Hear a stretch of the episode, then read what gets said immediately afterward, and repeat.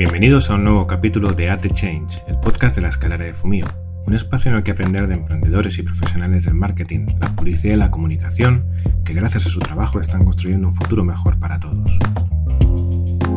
Jesús Revuelta es director creativo independiente. De origen cántabro, desde pequeño se cuestionaba el funcionamiento del mundo y lo intentaba mejorar. Ser becario en su primera agencia no fue una barrera para remover las conciencias de todos sus compañeros. A partir de 2020, se convierte en uno de los principales agentes de cambio de nuestra industria.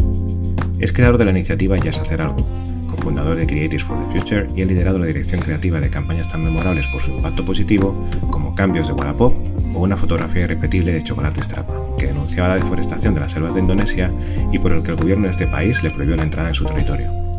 Ha recibido múltiples premios y reconocimientos en festivales, el más reciente hace tan solo unos días, Premio Eficacia al Mejor Profesional de nuestro sector, menor de 41 años.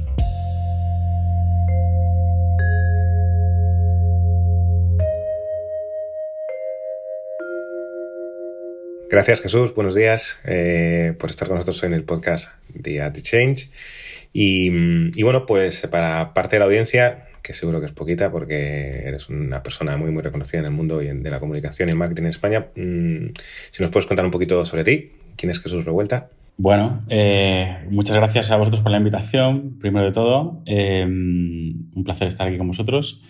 Jesús, pues es un chaval eh, cántabro, ya no tan chaval, ni tan cántabro porque estoy viviendo en Barcelona em, hace un tiempo, he dado vueltas por el mundo todo lo que he podido y nada, que me dedico pues al mundo de la comunicación, de la creatividad, de la estrategia eh, y últimamente pues de una manera más específica, como sabéis, eh, más vinculado a, a marcas que quieren de alguna manera hacer algo para que el mundo esté un poquito mejor. Pues nada, sí, justo antes ha sido un poco el, motivo por el que queríamos tenerte aquí. Nos gusta dar visibilidad y, el objetivo de, de este podcast es dar visibilidad a agencias y profesionales que, que están intentando mejorar el mundo a través del trabajo que sabemos hacer con las marcas.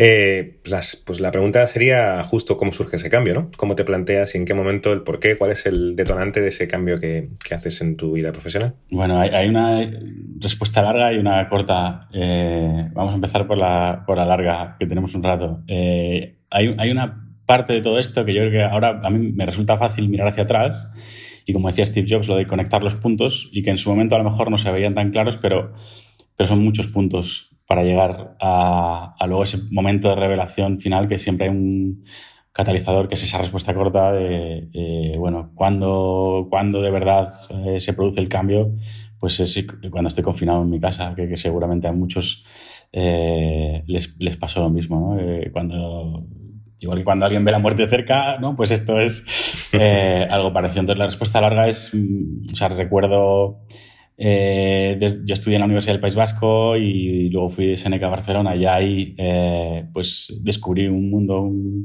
eh, una serie de conexiones que no, que no tenía en mi entorno cuando, cuando vivía en Cantabria y había un enfoque muy social en ambas facultades.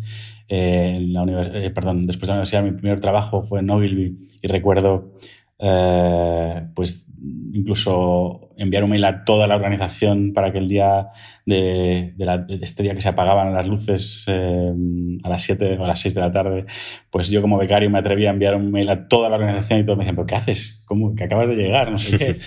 Eh, pero te dabas cuenta de lo poco, lo poco relevante que era la poca capacidad que teníamos desde ese ámbito cuando era un copy creativo en Nogil Barcelona para cambiar según qué cosas.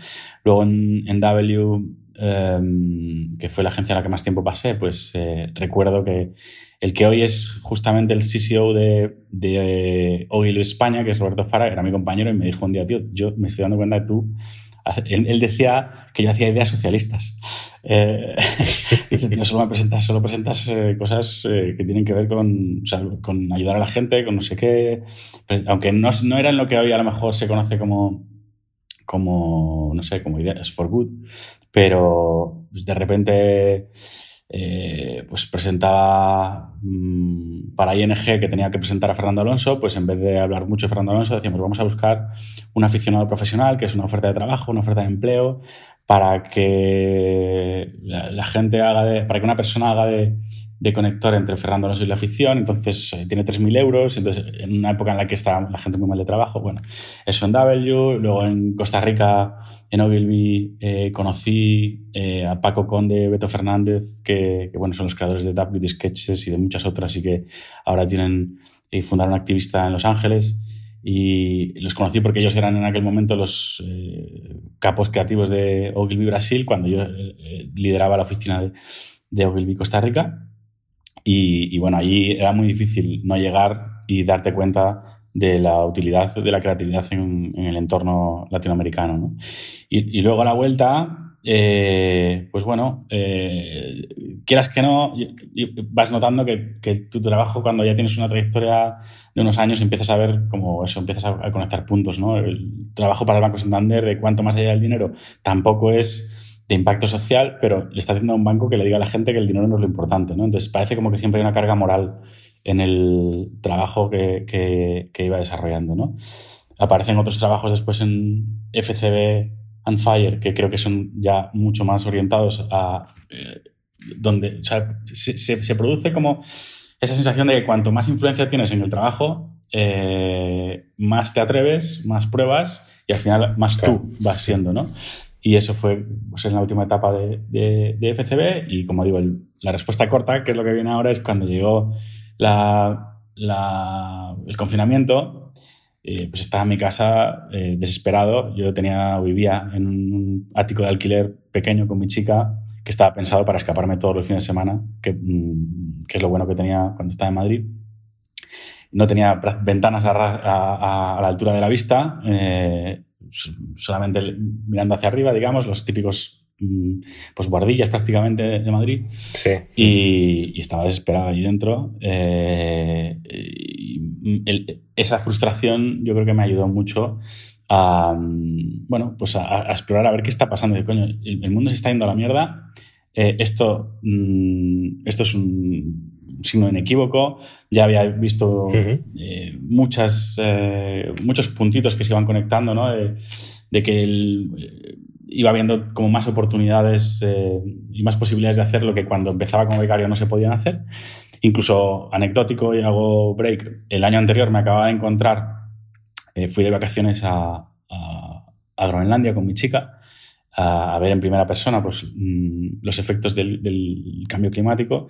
Y me encontré a Ana Botín en el mismo avión eh, con Jesús Calleja, eh, bueno, pues haciendo su labor, digamos, de, de concienciación y de proyección de imagen del banco también, obviamente, y se conectan como ese momento de, ostras, aquí está pasando algo eh, muy fuerte en lo que puedes aportar y por primera vez empieza a dar la sensación de que ya no es una cosa residual, ¿no? sino que está como en el centro. ¿no? Entonces ahí, cerrada en casa, me pongo a investigar sobre el origen de la, mm, de la pandemia, a, leer, a, ver documentales. Recuerdo ver el documental de corto de 20 minutos de, eh, en pocas palabras de Netflix, eh, que es una serie documental, veo uno específico que se llama La próxima pandemia De noviembre de 2019, tres meses antes de comenzar la pandemia que no todos recordamos y vivimos actualmente, ¿no? Em,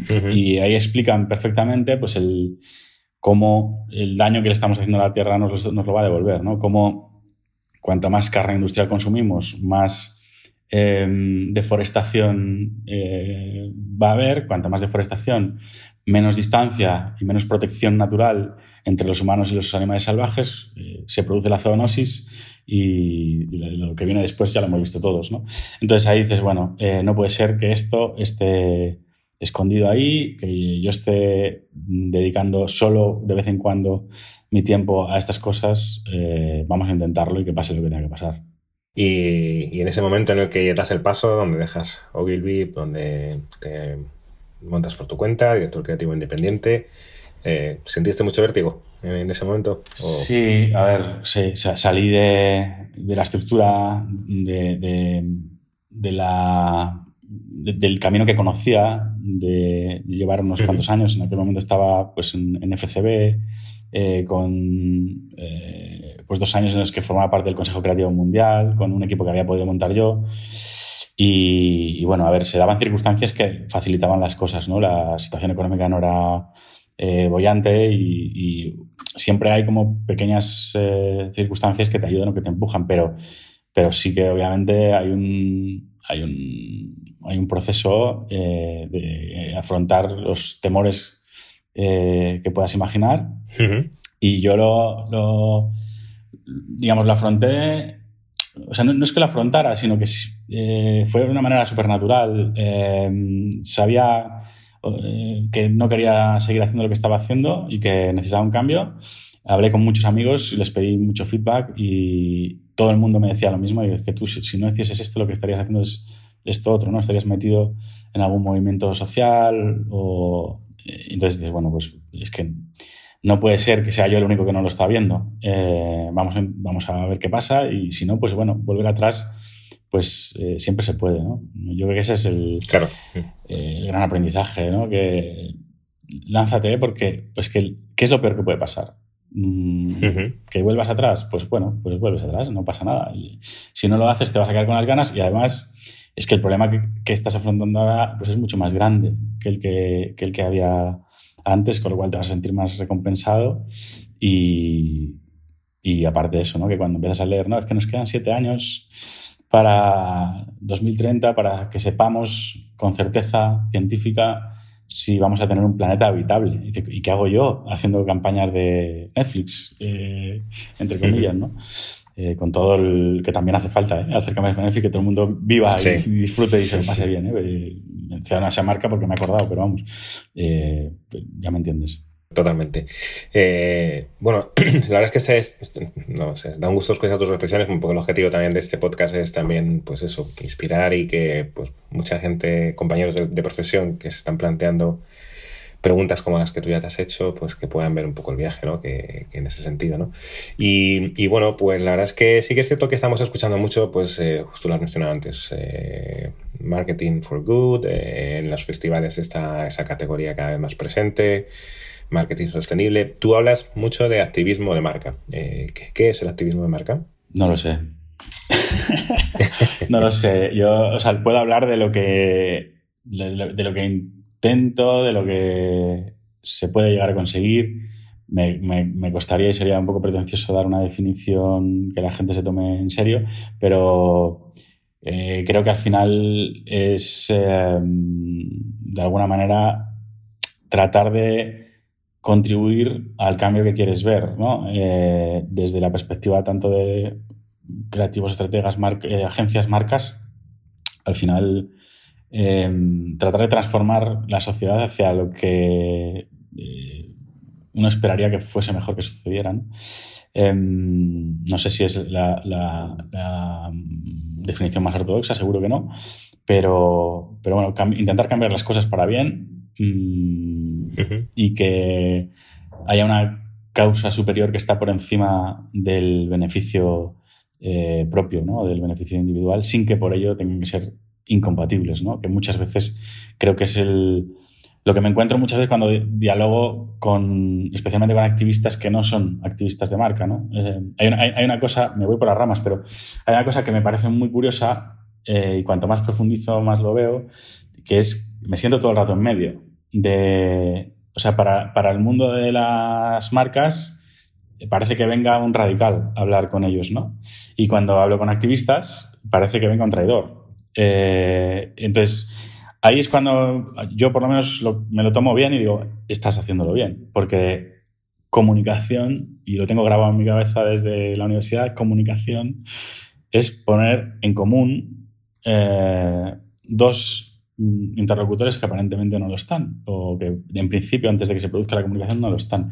Entonces, eh, bueno, ahí estamos en ese, en ese entorno. Sin duda, una muy buena descripción. Y, en ese sentido, ¿te has encontrado también con, clientes activistas? Sí, sí, sí, sí. sí, Yo creo que esto es lo primero que investigaba también cuando estaba en casa em, en, la, pandemia. Me hice mi, mi, propio keynote para venderme a mí mismo, para intentar convencerme, ¿no? De, hipotético, y vamos a ver qué marcas están haciendo esto, qué personajes hay. Recuerdo, hay diferentes grados y diferentes escalas, ¿no? Pero recuerdo un titular del país de aquella eh, experiencia que os contaban desde Ana Botín y demás, que el titular del país al día siguiente era la CEO activista o algo por el estilo. A ver, hay diferentes grados de activismo, pero un activismo muy mínimo que pueda tener Ana Botín tiene un impacto tan grande eh, que, compro el, titular. ¿no? Y luego hay otros que lo, que lo incorporan en, su sus propias estructuras. ¿no?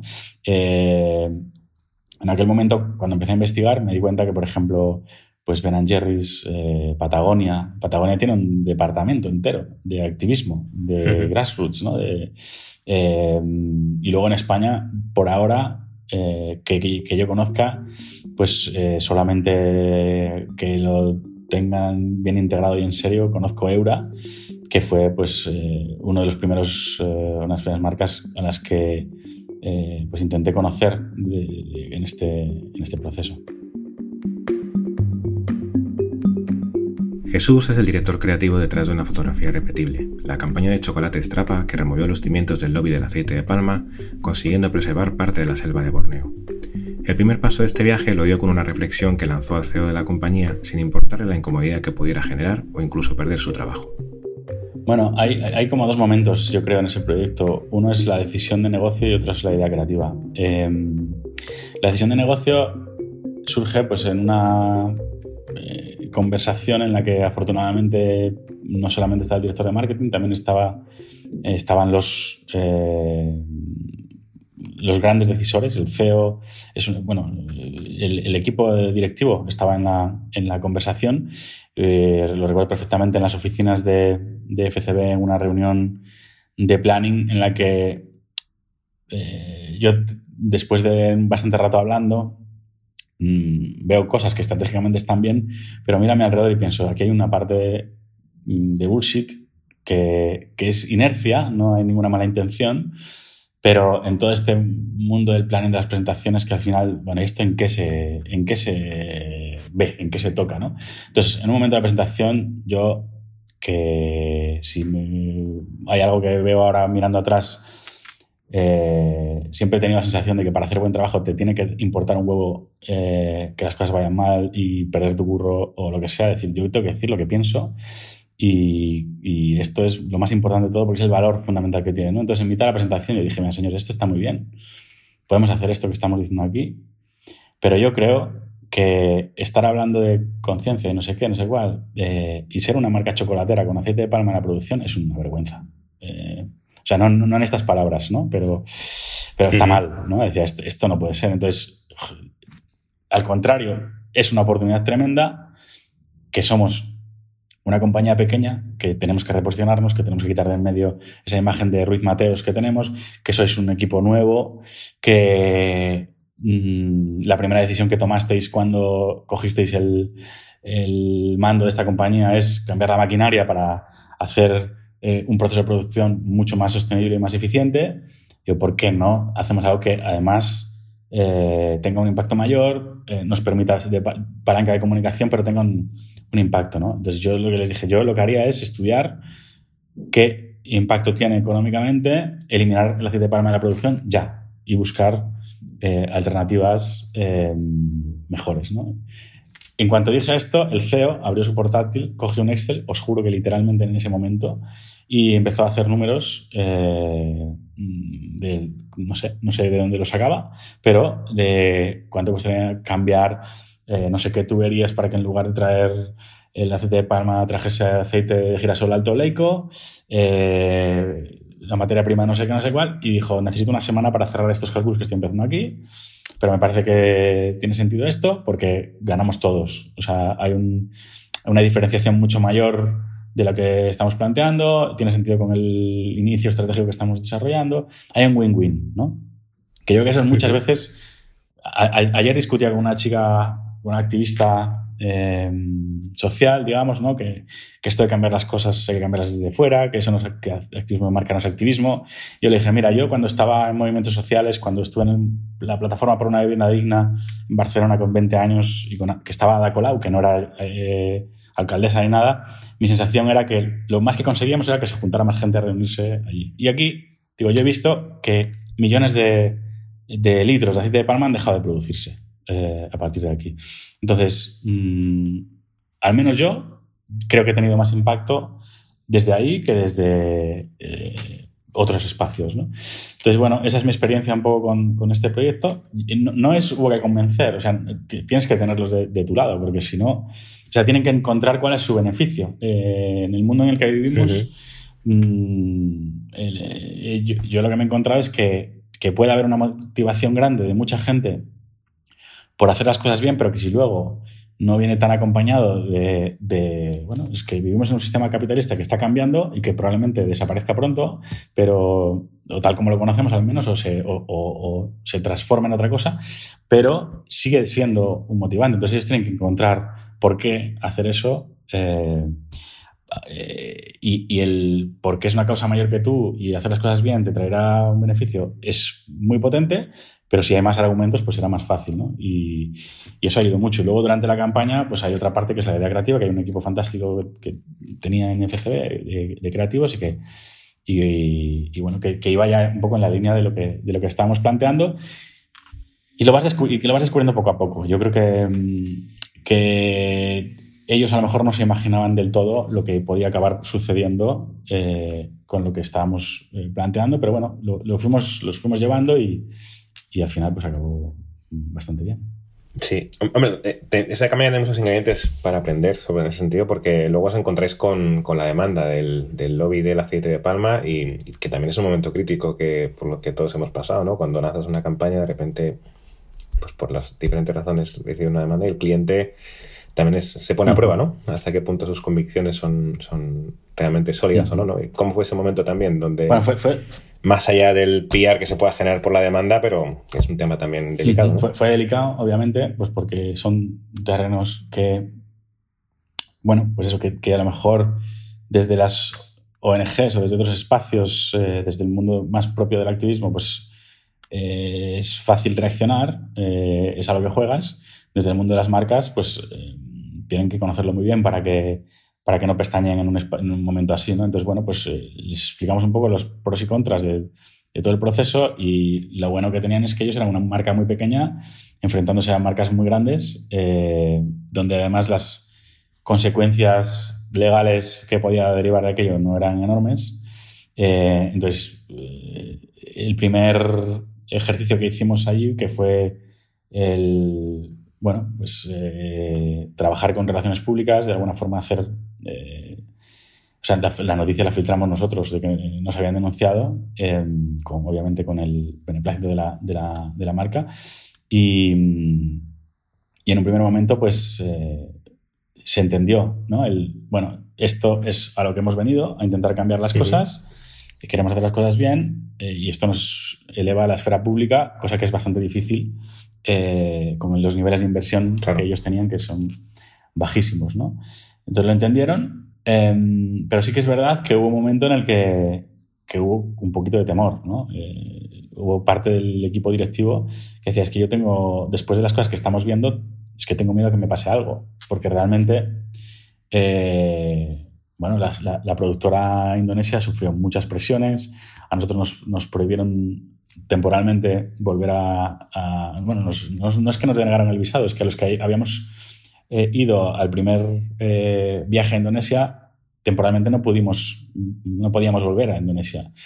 Em, estábamos como una lista negra de turismo. Eh, bueno, hay cosas turbias eh, detrás de todo esto. Em, entonces, el cliente, cuando iba teniendo más información, se iba. Es verdad que se asustó un poco, porque nuestra idea eh, aparte de lo que se publicó, que, fue una foto satélite en la que se mostraba pues cómo em, habían deforestado todo, menos el punto donde habíamos hecho la foto inicial, que era parte de... O sea, era una respuesta que no esperábamos. Eh, esperábamos que podían pasar cosas. hacer campañas de este tipo es estar preparado para que las campañas estén vivas, pero no esperábamos tal ridiculez. Eh, pero una de las ideas que habíamos planteado era directamente publicar la, digamos, los emails que nos habían llegado, la, denegación del visado, porque explicaban la campaña. Eh, o sea, te decían, habéis venido en tal momento para hacer esto, eh, nos dijisteis que era eh, una foto de moda, no era una foto de moda. o sea, lo explicaba todo. Hablaba por sí solo lo que queríamos decir, pensamos que iba a ser súper notorio publicar una página de prensa con los correos, borrando los nombres y lo que fuera.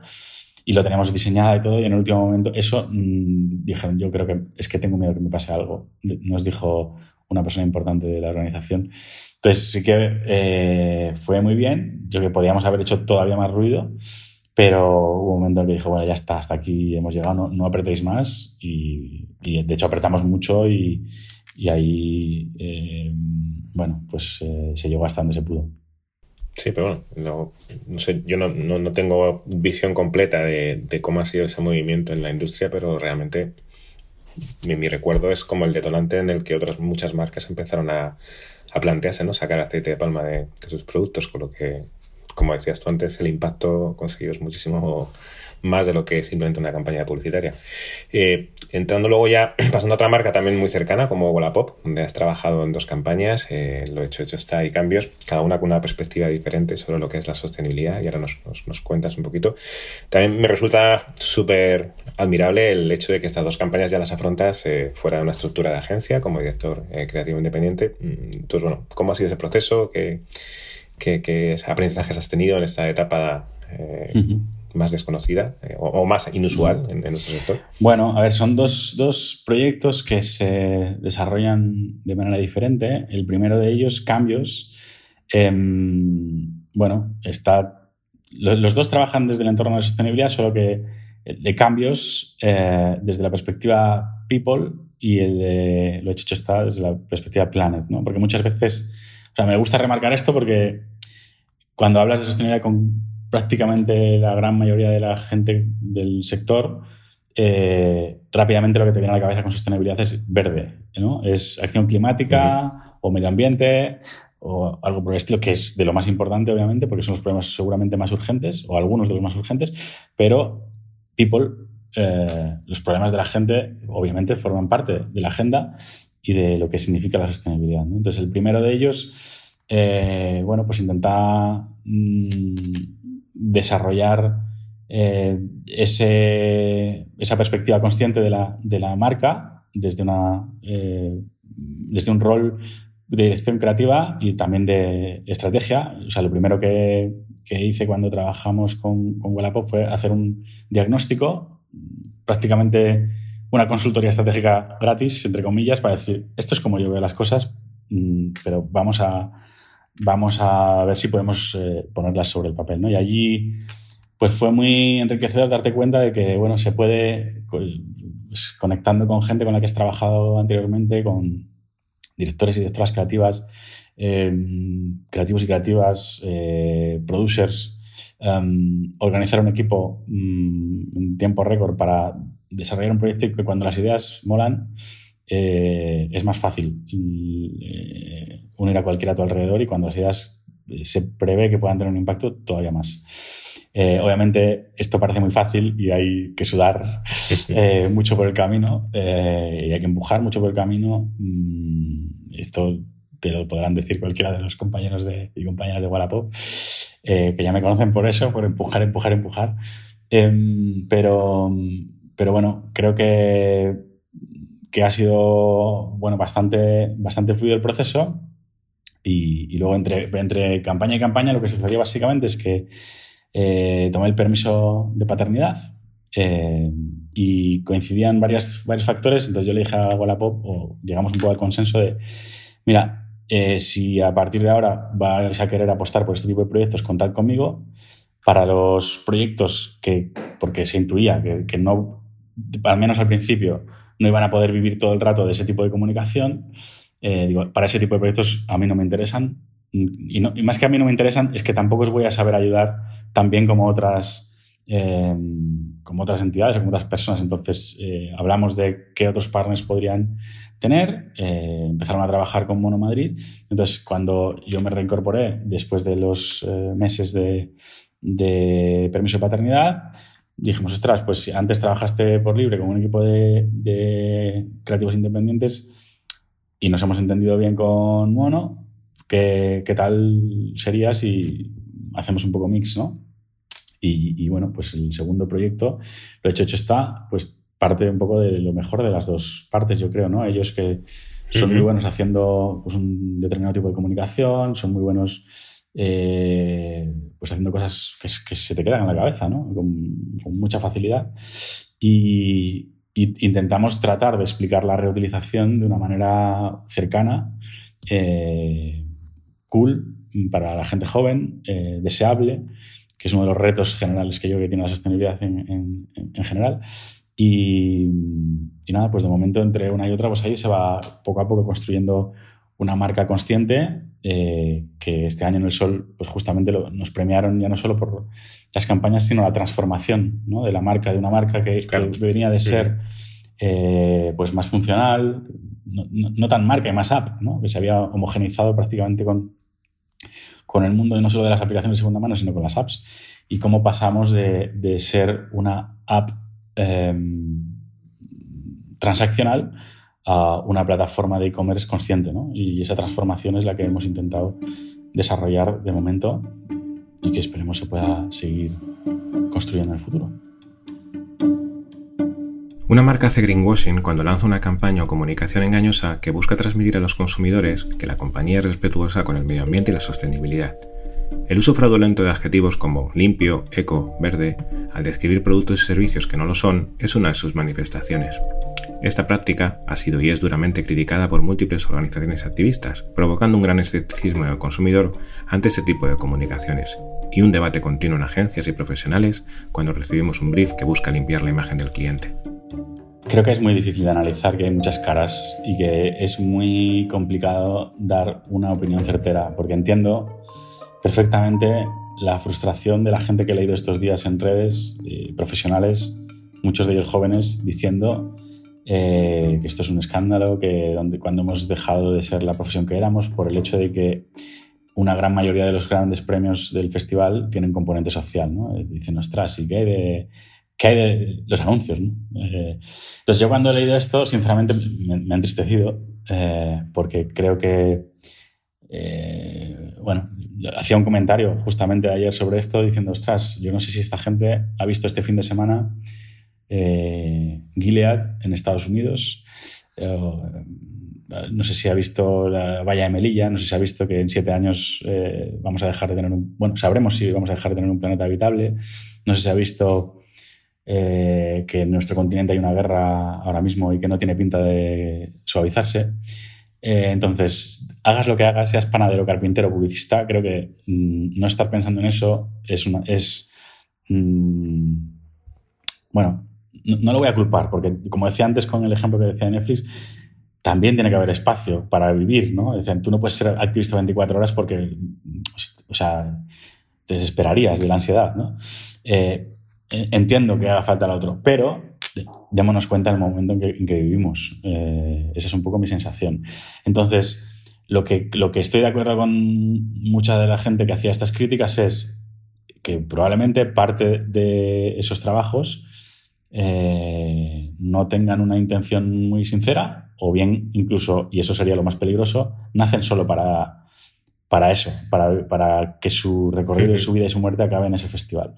Entonces, yo he vivido muy de cerca eh, lo que son los festivales, he trabajado en varias redes, eh, aprendí mucho de esto en Nobil Latina eh, y en el Consejo Creativo Mundial de FCB y, sabes que, que, hay partes buenas y partes malas, pero también creo que es un motor muy poderoso para la industria y que puede ser una manera de hacer atractiva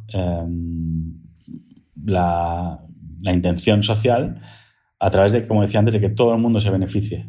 Eh, y creo que eso es el, que todo el mundo gane eh, es algo que parece que, que no lo acabamos de entender en general, ni desde el activismo, ni desde la opinión social, pública eh, o del sector publicitario. Y, yo creo que no es, CAN no es la mejor solución para que haya más proyectos sociales, pero yo es la, mejor que he visto. porque sí que ha hecho que mucha gente con talento se acerque hacia ese, hacia ese mundo. ¿no?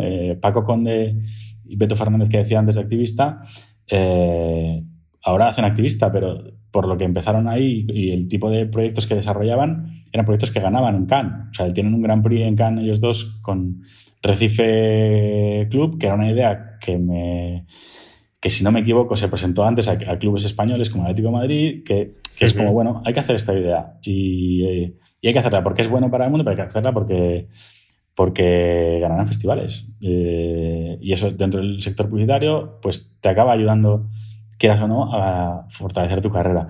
Entonces, no tengo un, discurso, creo, eh, muy tajante en ninguna dirección. Le veo los problemas, le veo también las virtudes. Genial. Eh, saliendo un poquito de lo que es nuestra industria, o bueno, no, realmente no es salir, pero porque sí que es cierto que, bueno, pues eh, eres promotor y fundador de, una iniciativa eh, que mola mucho, que es Ya es hacer algo, que es una comunidad en Instagram, para los que no las conozcáis, Ya es hacer algo, donde básicamente pues dais consejos, pequeños consejos sobre los pequeños o grandes cambios que puedes hacer en tu día a día. Em, y que la verdad es que ha tenido un crecimiento espectacular, ¿no? Mm, ¿Cómo surge la idea? ¿Qué, has aprendido de, con, Ya es hacer algo? Bueno, ya es hacer algo es muy literal la necesidad que tenía cuando estaba bien encerrado. Eh, necesitaba hacer algo, literal. Y recuerdo cuando primero salgo de la agencia sin tener 100% claro qué hacer, tener una conversación con, con Edu Pou, eh, que es un fantástico creativo que ahora, por cierto, ha escrito un libro con Tony Segarra y que, eh, tampoco tenía una relación de súper confianza, pero siempre que hablaba con él me ha dado consejos tan buenos que, que, le llamé cuando decidí salir de la agencia y me dijo, no sé, haz algo, tío. O sea, lo que no hagas es estar parado. Em, empieza a mover la rueda y llegarán las cosas. Y, una de las primeras cosas que, que, hice fue hablar con tres o cuatro amigos diseñadores y dice, oye, eh, si hacemos esto en este formato, em, creo que puede, o sea, que aplicando lo que hemos aprendido del mundo del content, eh, podemos eh, construir comunidad, podemos aprender por el camino. Para mí era muy importante eso, quiero hacer esto, pero tampoco sé tanto. O sea, yo no tengo una formación, no tengo un doctorado en sostenibilidad. Mm, entonces, lo que sé es, lo que he leído, he aprendido. Soy socio de Greenpeace desde, fui, mm, a los 8 o 9 años me hice socio de Greenpeace eh, pero no, no, no, tengo una formación reglada. Entonces digo, bueno, esto me va a ayudar a estar todo el rato leyendo y obligarme y tal, pero también luego me estoy dando cuenta de que me ha servido para conocer gente, ¿no? Otros, em, bueno, pues eh, personas que están con esta preocupación, como, bueno, muchos de los que aparecen en Wallapop, en el spot del 88, esta es gente que yo he conocido eh, pues a, través de, de Ya hacer algo, ¿no? John Careaga eh, por ejemplo, un activista ambiental, lo había conocido a través de, de, de esa y muchos otros, ¿no? Y, nada, pues ahí lo que, lo que he aprendido, entre otras cosas, es que mm, hay un papel importante de, concienciación en, esas pequeñas cosas, pero que tampoco podemos cargarnos de responsabilidad porque al final quien más responsabilidad tiene, eh, digamos, en cuanto a peso, pues son las empresas y los gobiernos, ¿no? que tienen mucha más capacidad de influencia, pero bueno, nosotros como personas también estamos dentro de las empresas, ¿no? Eh, por lo menos los de este sector.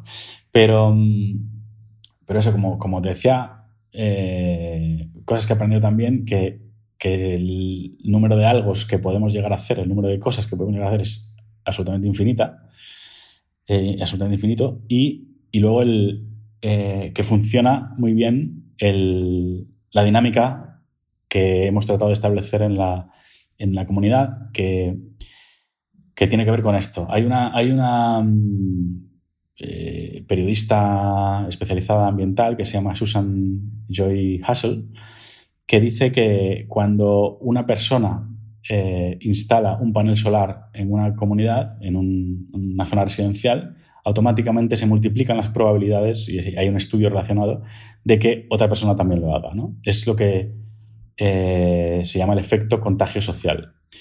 Em, entonces, ese es el principio en el que se basa la comunidad y es hacer algo. Que cuando nosotros proponemos algo, eh, pues yo que sé, comer menos carne, lo que sea, ¿no? cualquier tip. Entonces, la gente, cuando lo haga, le invitamos a que se grabe o haga una foto de eso que está haciendo y nos etiquete, ¿no? Y que publique en sus, stories, pues yo que sé, un plato de ensalada y diga comer menos carne y ya es hacer algo, ¿no?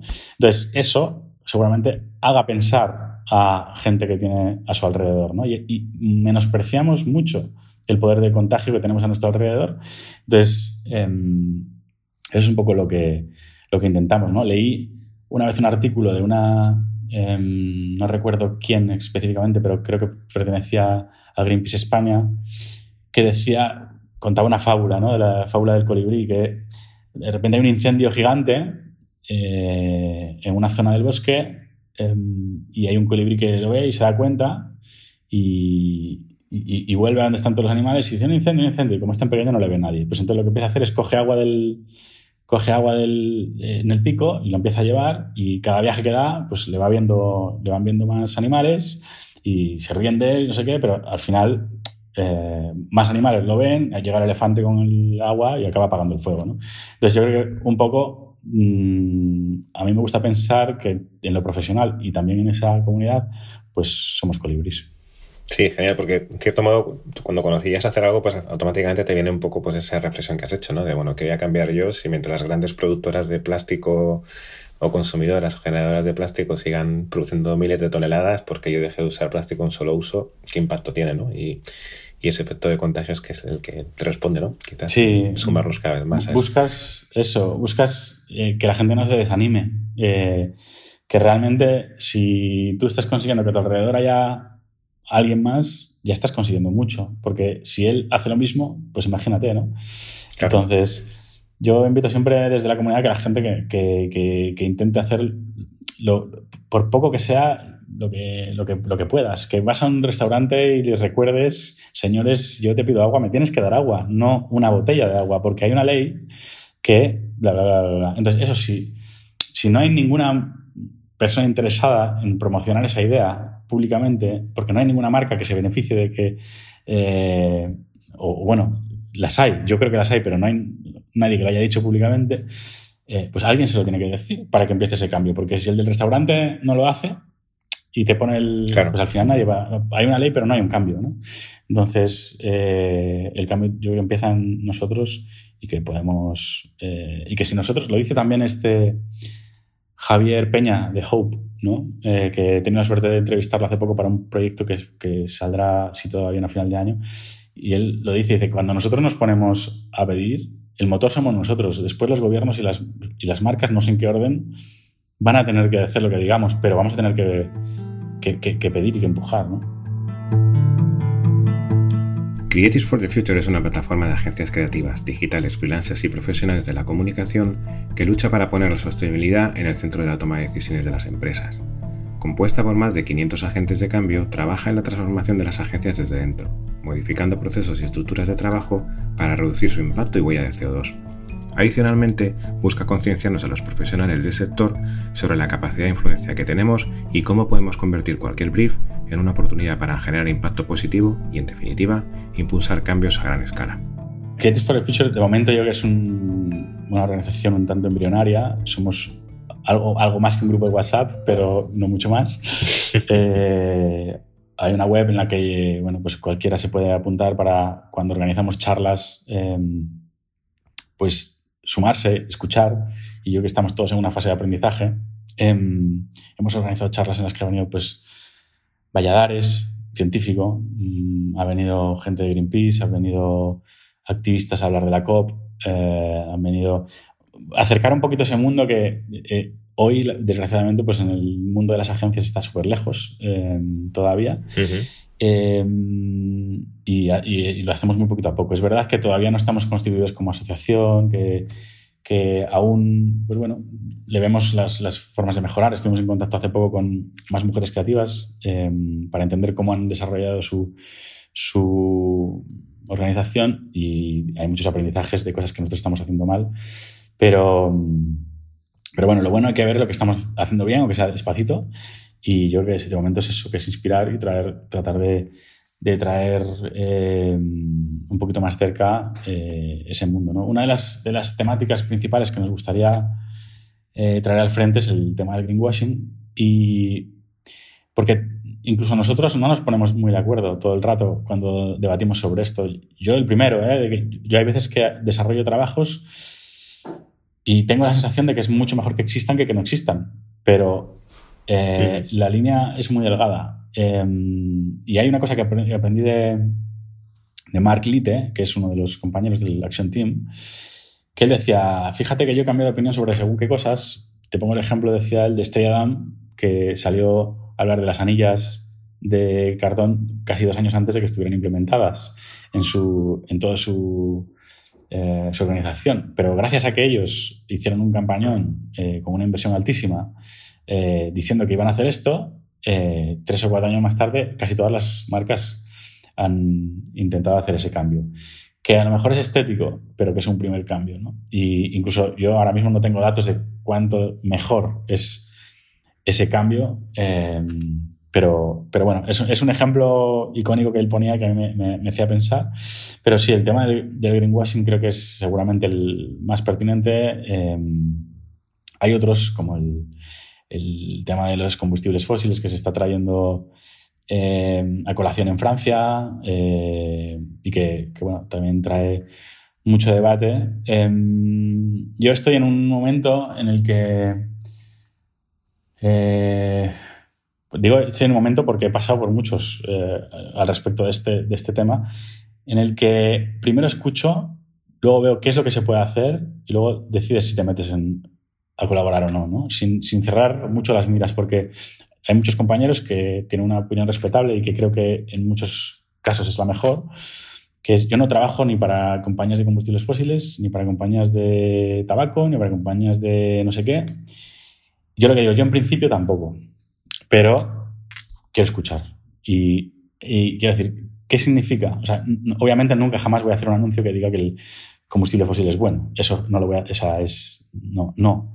Pero para una compañía energética, por ejemplo, que quiere llevar una transición, hablar de esa transición o eh, hacerla más atractiva. O sea, creo que puede tener un poder de contagio. Entonces, este tema del greenwashing creo que es uno de los grandes debates que estamos teniendo internamente y dónde podemos ser más útiles eh, es eh, todavía discutible, ¿no? Y, y, en eso estamos, ¿no? Aprendiendo.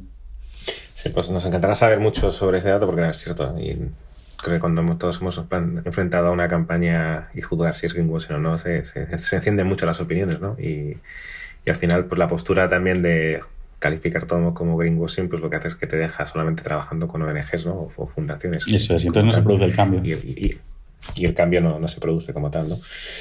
Eh, entrando ya en la, fase final, en la etapa final del, podcast, eh, y sobre todo, bueno, pues un poco en, la ronda final de preguntas, pensando en, pues eso, en esos compañeros de la industria que, que tienen esa motivación, que, bueno, pues que, están planteándose preguntas. Mm, bueno, pues ¿qué, has aprendido tú en este viaje de transformación? Eh, ¿Qué le dirías a ese creativo planner, cuentas que, se está planteando cómo poder darle más sentido a su día a día mm, en ese sentido?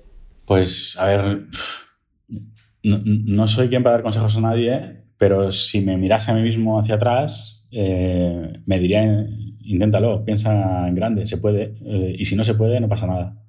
Eh, es decir, bueno, lo, lo, decía antes, ¿no? ¿Qué es lo peor que puede pasar?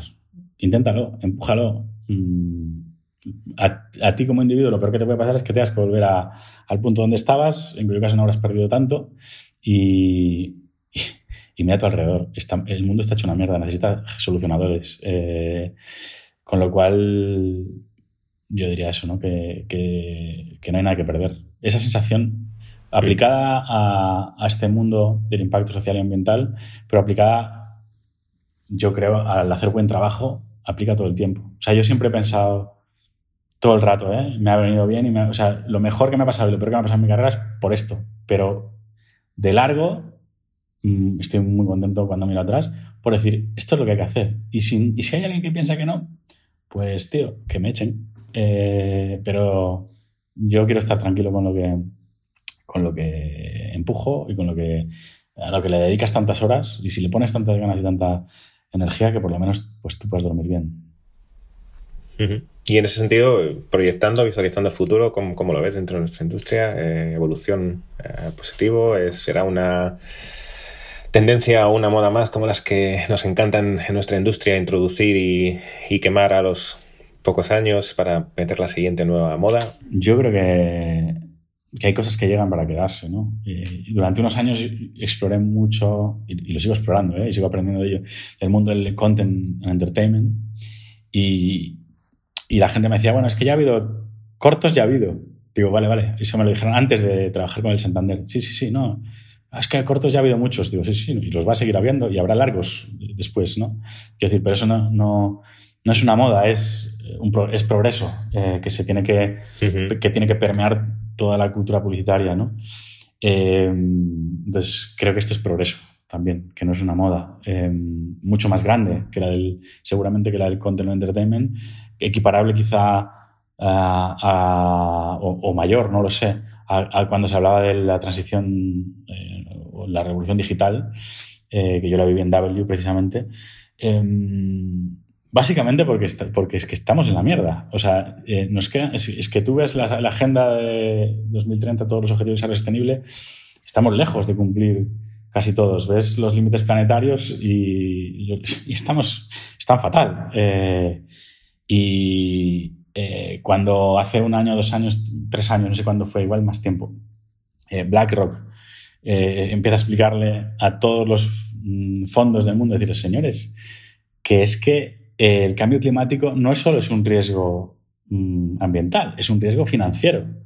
Eh, es, para mí es el momento en el que la lógica capitalista se da cuenta de lo que todo el mundo lleva viendo mucho tiempo, ¿no? que es de qué te va a servir eh, los billetes cuando no hay nada que comprar. Si no hay planeta, no hay nada. No hay, como decía una, amiga, una conocida de Climabar, dice, sin, como decía, sin planeta no hay Rosalía, ¿no? Decía ella en una manifestación. Pues sin planeta no hay nada. Entonces, yo creo que, que es esto o no es nada. Total.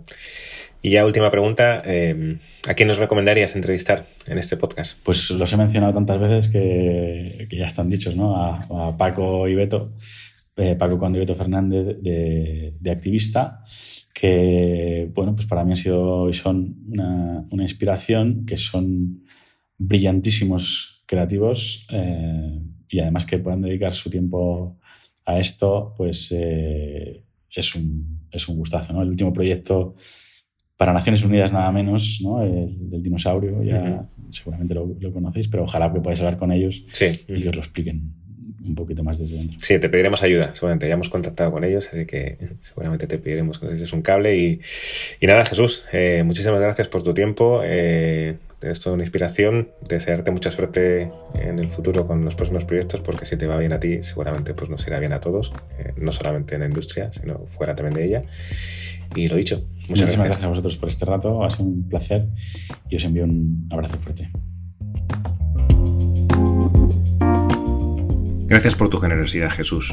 Hemos aprendido, reflexionado y llenado nuestra libreta de ideas que vamos a aplicar al próximo brief. Esperamos que a ti te haya provocado lo mismo. En breve publicaremos el siguiente capítulo en el que entrevistaremos a Chacho Puebla. Para no perdértelo, puedes suscribirte en antichange.com, en Spotify, Apple Podcast o donde prefieras. Gracias a Craig Loles de Veleta Media por la producción del capítulo y a ti por escucharnos.